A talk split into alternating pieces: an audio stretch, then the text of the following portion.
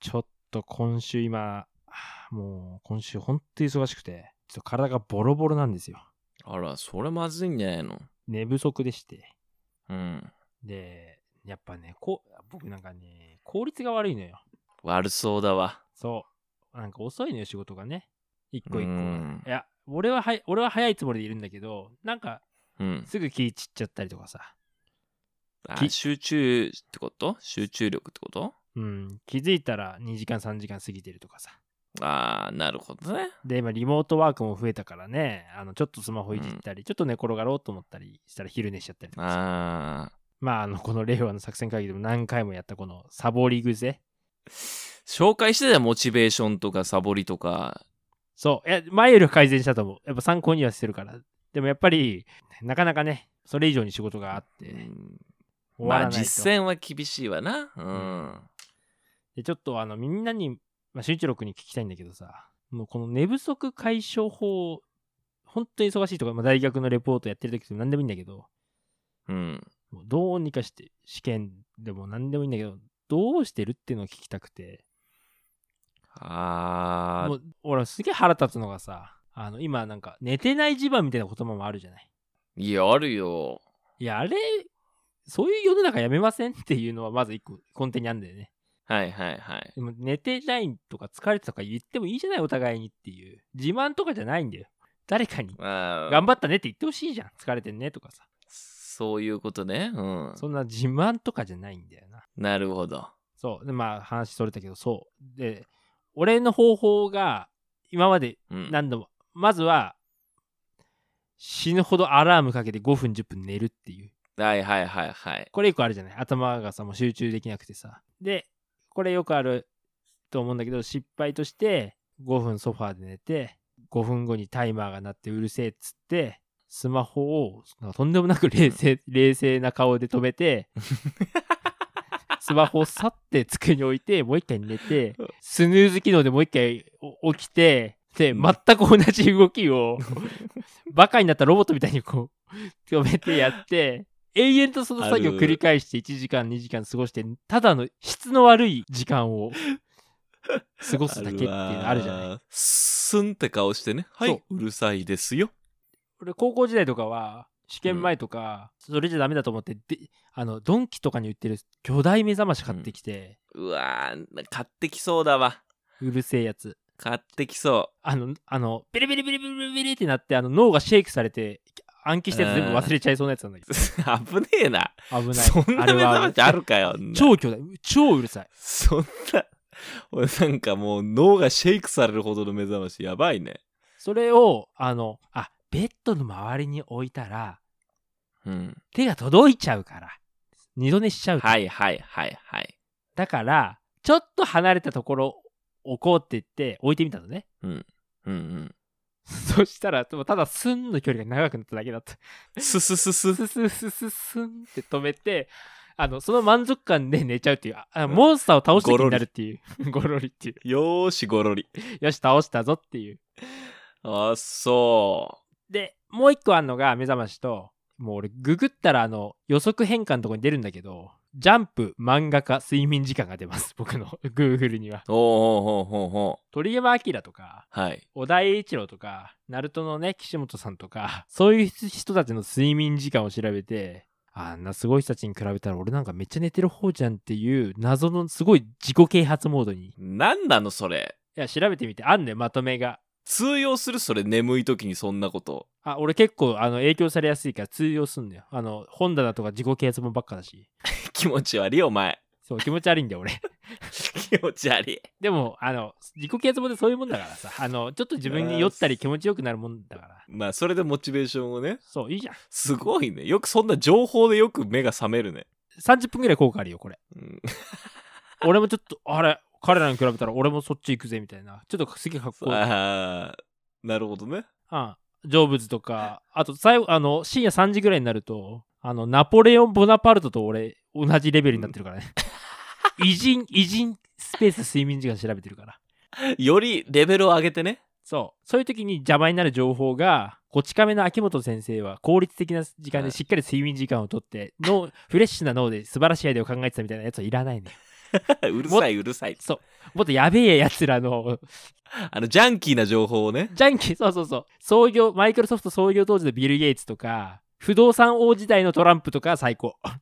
そっか。で、出てくるでしょ。水木しげる先生はたくさん寝てたっていう情報。そう、それ邪魔、それ、そう、水木しげる先生申し訳ないんだけど、邪魔なんですよ。ねえ、手塚治虫とかは早死にしたけど、 水木先生は長生きみたいな、いらないのよそういう情報入ってきちゃうよな。いらない、いらない。そういうのいらない。何の話してんだっけね。だから、俊一郎君、寝不足の時、いや、俺も、その、6時間、7時間睡眠しないと、ぶっ壊れちゃうんだけど、うんあの、うん本当にやばい時ってあるじゃない。どうしても。時どうしてますかっていう。いやね、だから俺、これすごいのが、寝不足の時期っていうのがないんすよね、基本的に。ああ、それまた話変わってくんな。生き方の話変わって、生き方がね、多分ね、違うのよ。違うな。そうだ、この人、田舎暮らし憧れてんだった。オーガニック石川だから今。そっか。だからね、そのね、コリちゃんとか多分まあ見てて思うのは、多分詰め込んでんだよね。キャパシティ以上のことやってんだよな、きっとな。うん、そう、それある。あの、しかも、だから、い一個一個のね、案件がちっちゃいかうーら、んこのただのもう、ロボット。ただのロボット、言われるがまま。言われるがまま、よくない。いやー、俺だからそんなにやんないもん。やんなきゃいけないこととか、そういうの。もういいで、無理ですって言って、すんって言って。だテストとかもそんな、もう寝ずに勉強なんてしなかったもん。もう、はい、諦めます。あっそう。あ、それは面白い。俺は、もうとにかく、徹夜でも何でもして、少しでも。いや、だからその、いや、徹夜して勉強する分、僕はテスト終わって赤点を取って補習で勉強しますからいいです。スンってしてた。いや、だからね、コリちゃんもね、それくらいの、もう、キャパシティ以上のことはやっちゃダメよ。命削るだけ。今、LINE で、えー一件断りました、仕事。はい、そうです。もう、全部断りなさあい。やい。ばい、やばい、この人のついてったら仕事ゼロになっちゃうよ。 オーガニック、やばい。この自己啓発もやばいよ。私、週に1回、3時間喋るのが仕事ですから。 助けてよ。そうだよ。俺もうほんと隠居生活みたいにしてく。だからまあそうだね。そこが違うね。うん。そんなせかせか働かない。もういいの。ゆっくり生きるの。そうだよね。っていうね、ちょっとあの考えたんだまあ、これも前回の田舎暮らしの話に続く,、ね、続くものかもしれないけどさ、はい。みんなちょっと本当考えてんだろうね、みんな。本当にみんな。まあ、ちょっと令和っぽいトピックだなと思ってね。この、そうね。この一週間、ワークライフバランス。ね。そう。あの、うちの彼女もすげえ QOL、QOL 言ってくんね。なんだっけ、クオリティオブライフか。そう。なんか女子同士の会話であるみたいよ。QOL 低くなったんじゃないとか、高いんじゃないとか。おい、マジかよ。すげえな。すごいよね。いや、でもね、コリちゃんもちょっとね、考え直した方がいいってか、一回ちょっと見つめた方がいいかもしれないいね。や、それはある。どうしたらいいんだろだ眠い時はだ、まあ、あの、おでこに剣山こう刺しといてね。で、寝たら、あの、針がぶっ刺さるって、あの、GTO の鬼塚栄吉スタイルが一番いいかもしれ ない。う。じゃうあんそんな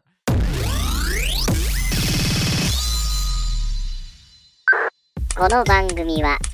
平成という時代から未だにいまいち抜け出せていないラジオ DJ と放送作家の男2人が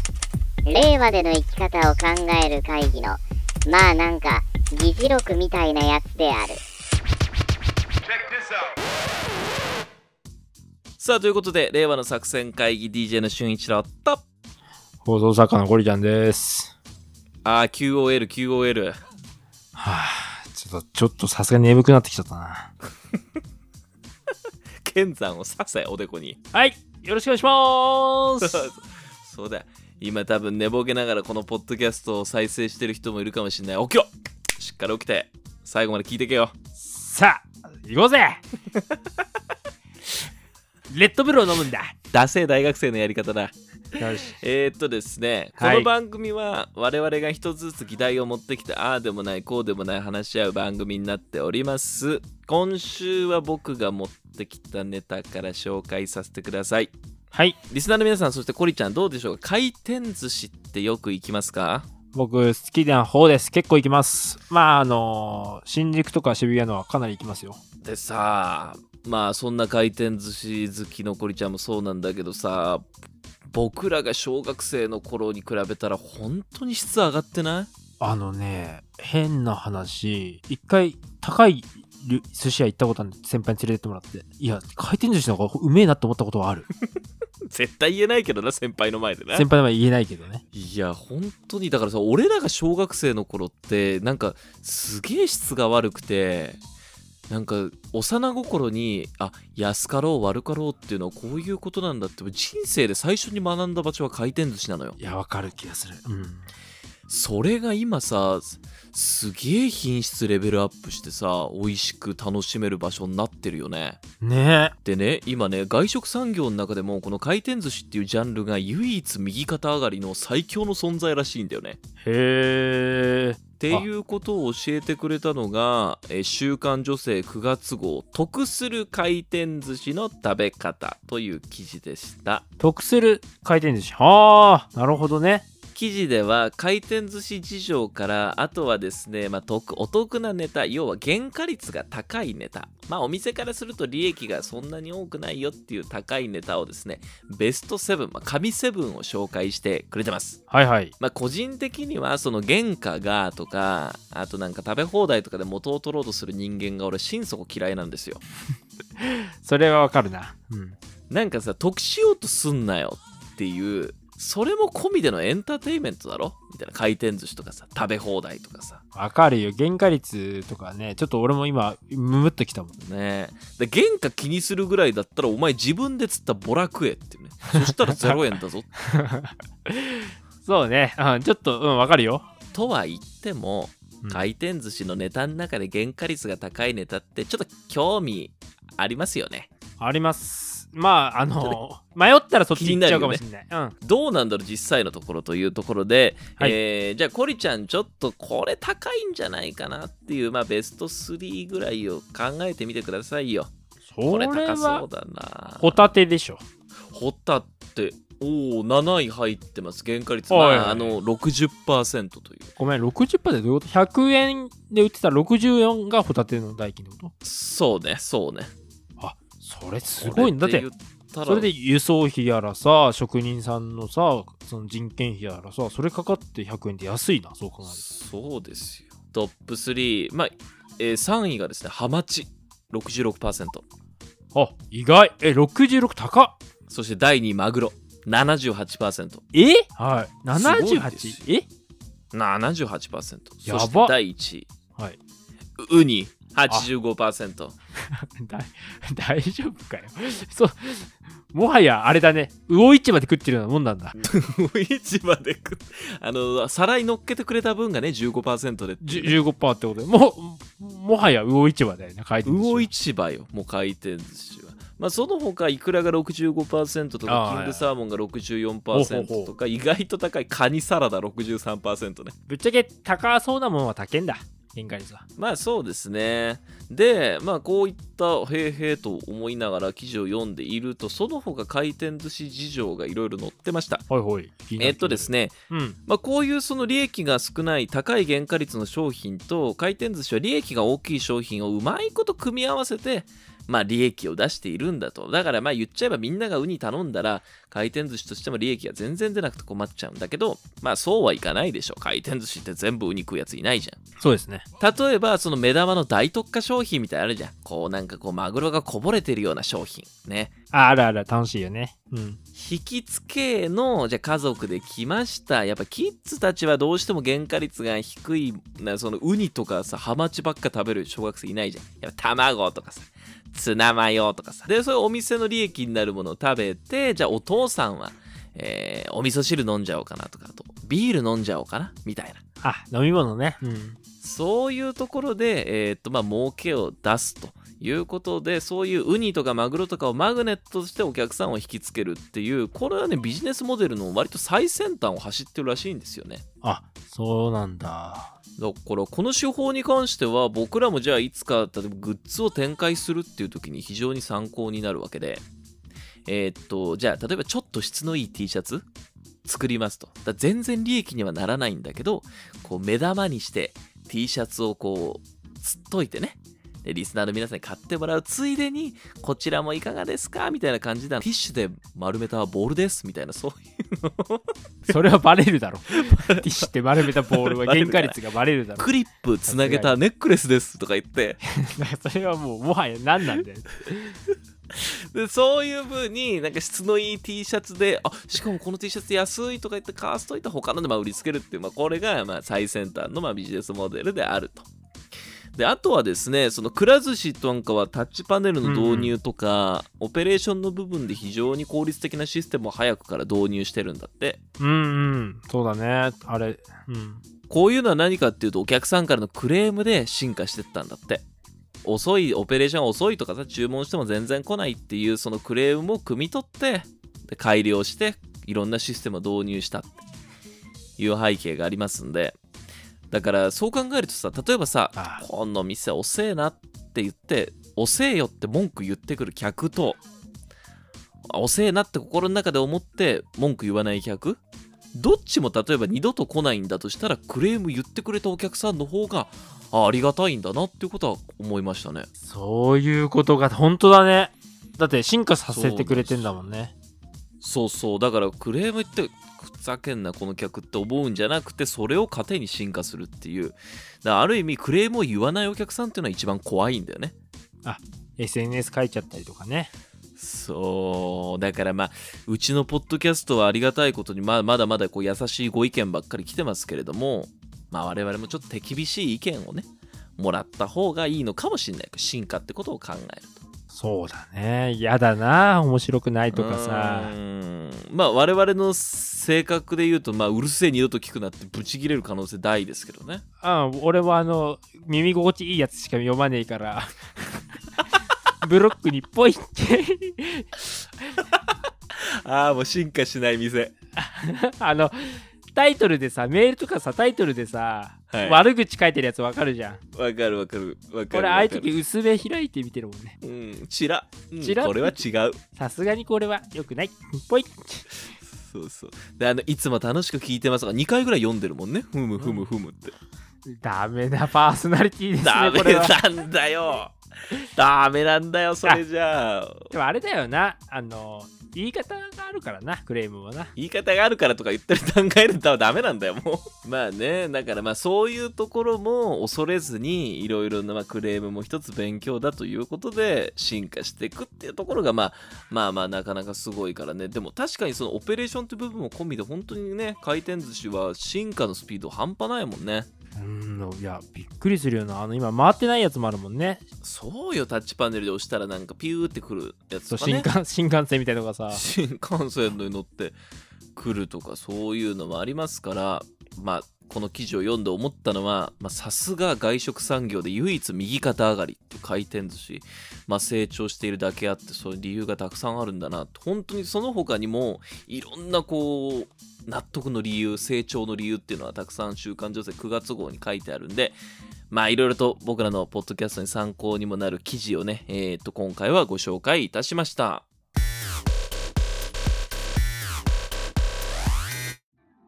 はい続いては僕が気になった記事ですででんダイム 2020年8月号おいお前ダイム持ってくんの禁止点にするぞ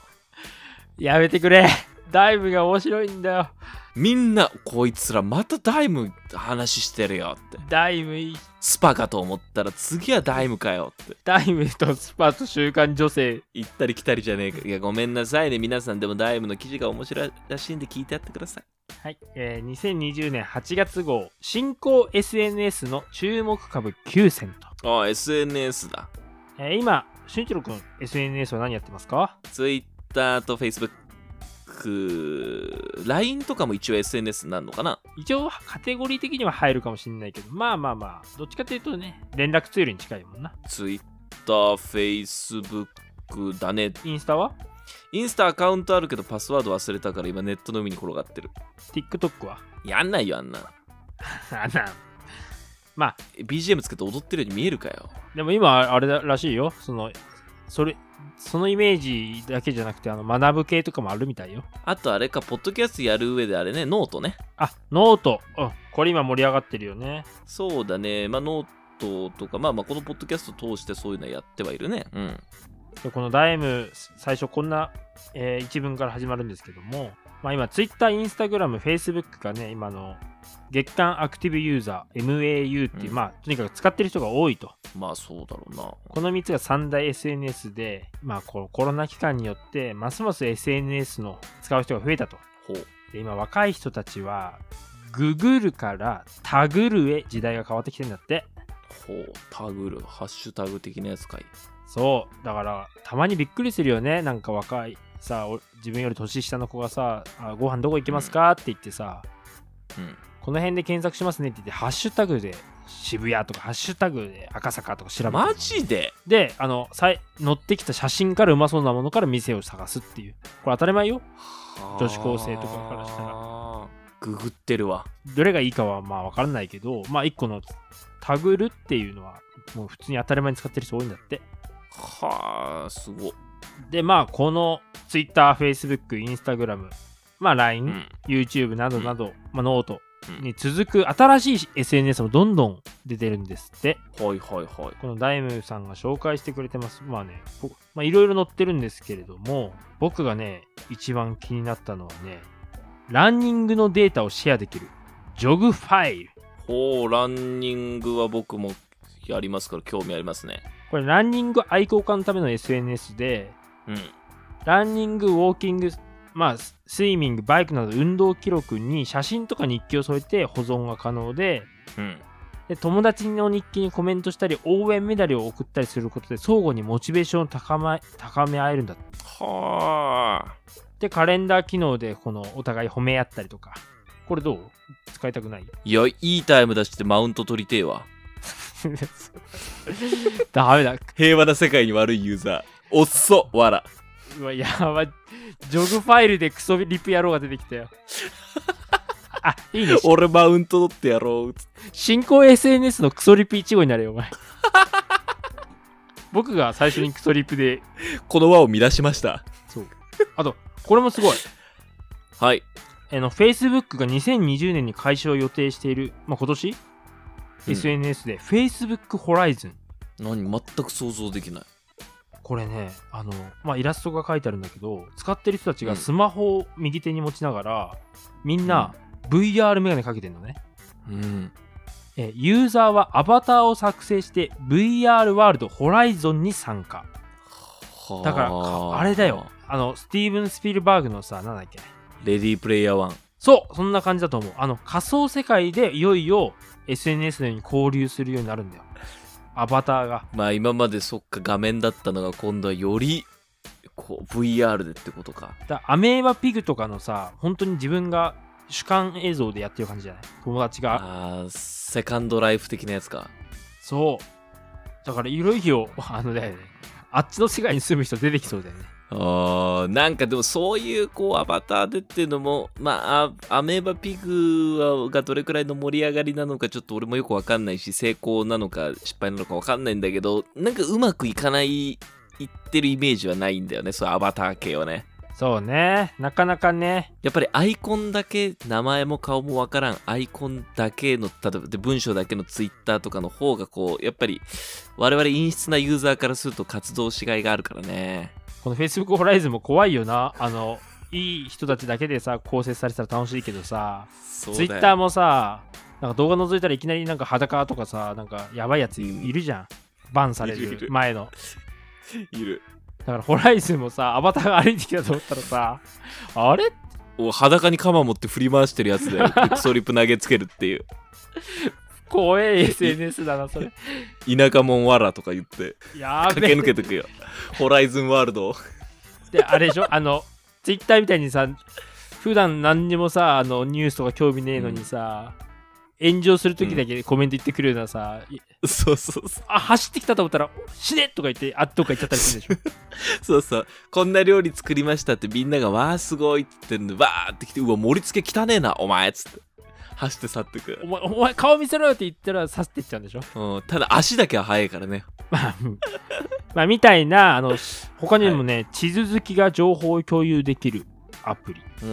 ん。 AI 機能で相性抜群の仲間と出会えるアプリなどなど、はあ。まあ、気になる新しい SNS がどんどん誕生して、まあ、この中からね、あの、淘汰されて、みんなに使われない一部かもしれないんですけど、ちょっとね、あの、なるほどなって思う記事だったので、うんうんぜひ皆さんもチェックしてほしいんですけども、ゆうちろくんもね、あんまり SNS とか、あんまり利用するタイプで、まあ、Twitter とか楽しそうにやってるけど、他とかはあんまりやる気はないもんね。そうね。そう SNS、ちょっとついてけてないところはあるね。インスタとかはでもやっといた方がいいみたいよ。俺もなんか、だって画像を上げないといけないんでしょ、あれ。文章だけで書けるから、やっぱり俺ツイッターの方が好きなんだよな。ああ、そっか。そうだよね。いや、でもインスタ交換しませんかとか言われたことない俺3回ぐらいあるよ。あーちょっと仲良くなった人にさ。あるわあるわ。なんか、やってないとすげえ顔されんじゃん、しかも。森でゴリラ見つけた時の顔されるもんね。うん、なんえっか、ていう。えっていう。でもまあ、ちょっと令和は SNS 市場はこれからも盛り上がっていくと思うので、まあ逃げずにね、まあ情報だけでもね、ここでちょっと作戦会議を立てられたらなと思います。以上です。